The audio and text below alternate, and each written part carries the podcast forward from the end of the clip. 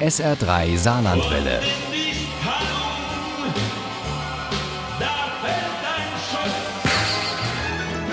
Der Krimi-Tipp. In unserem SR3 Krimi-Tipp stellen wir Ihnen heute einen Action-Thriller vor, der die Welt, wie wir sie kennen, ein bisschen auf den Kopf stellt und in der uns doch so manches vertraut ist.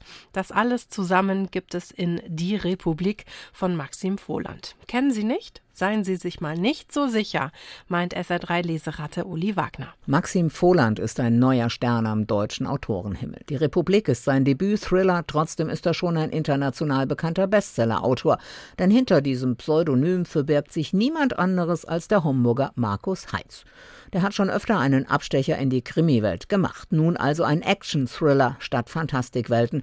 Wobei so normal ist die Welt in Die Republik eigentlich nicht, denn die DDR hat überlebt und ist sozusagen das Setting für ja, diverse Mysterien, Verschwörungen und Rätsel. Gerade in den Jubiläumsjahren 2019 und 20 hat sich der Saarländer Heitz, der auch Geschichte studiert und in Leipzig eine zweite Heimat hat, immer wieder die Frage gestellt: Was wäre denn gewesen, wenn es andersrum gelaufen wäre?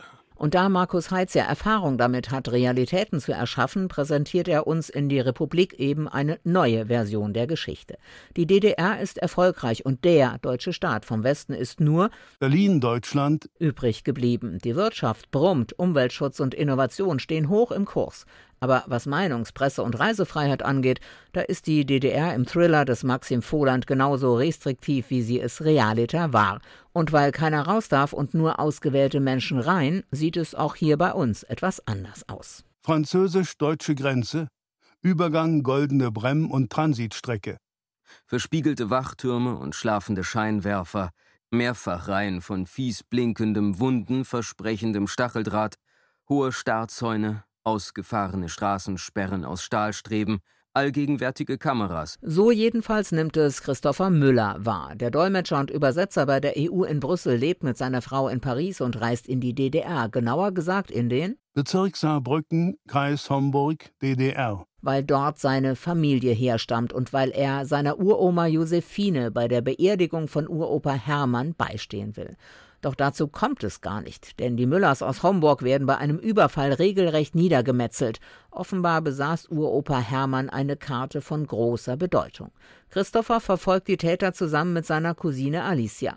Aber das will ihnen niemand glauben. Offiziell werden beide als Mörder und Republikfeinde gesucht. Schließlich werden beide geschnappt. Mein Name ist Gustav Kuhn und ich bin Sonderermittler im Rang eines Obers der Hauptabteilung 7, Abwehr im Ministerium des Innern. Ich verfolge einige Spuren, die mich bis zu Ihnen und Ihrer Cousine führten.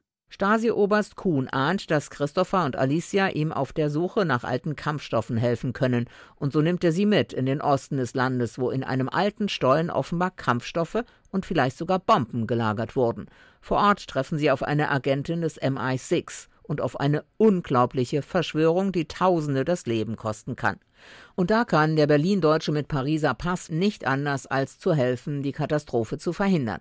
Obwohl er nichts lieber will, als dieses Land, das seine Bewohner einsperrt, so schnell wie möglich wieder zu verlassen. Dieses Gefühl nochmal zu transportieren, welches Glück wir haben heute, mehr oder weniger frei reisen zu können, wenn nicht gerade Corona ist, äh, das, das kann man ruhig nochmal betonen. Die Republik ist ein rasanter Agentenroman, ein harter Thriller mit vielen Kämpfen auf Leben und Tod. Der Autor hat Übung darin, neue Realitäten zu erschaffen, das merkt man in jedem Kapitel. Und er hat ein Fable fürs Saarland, das kleine Grenzland, das so oft Verschiebemasse der Mächtigen war. Die Republik ist spannendes und oft auch witziges Jogging fürs Gehirn. Die Republik von Maxim Voland ist bei Piper erschienen. Die gebundene Ausgabe hat 528 Seiten, kostet 22 Euro. Das E-Book gibt es für 18,99 Euro.